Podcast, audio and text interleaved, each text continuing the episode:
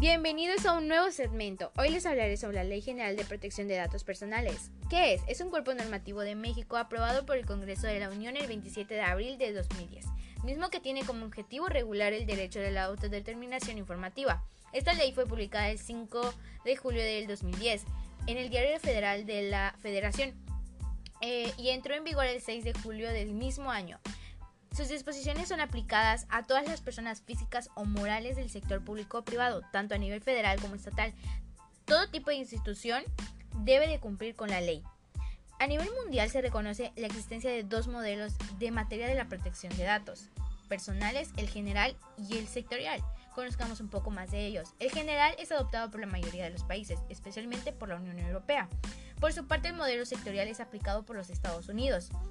Bueno, en conclusión, la Ley de Datos Personales aprobada por el Congreso Federal corrige elementos de los modelos generales y sectorial, y este erige como un instrumento normativo necesario para la protección de la privacidad de las personas, respetando el tratado que puede dar de datos particulares respecto a la información personal. Muchas gracias por la atención en este episodio.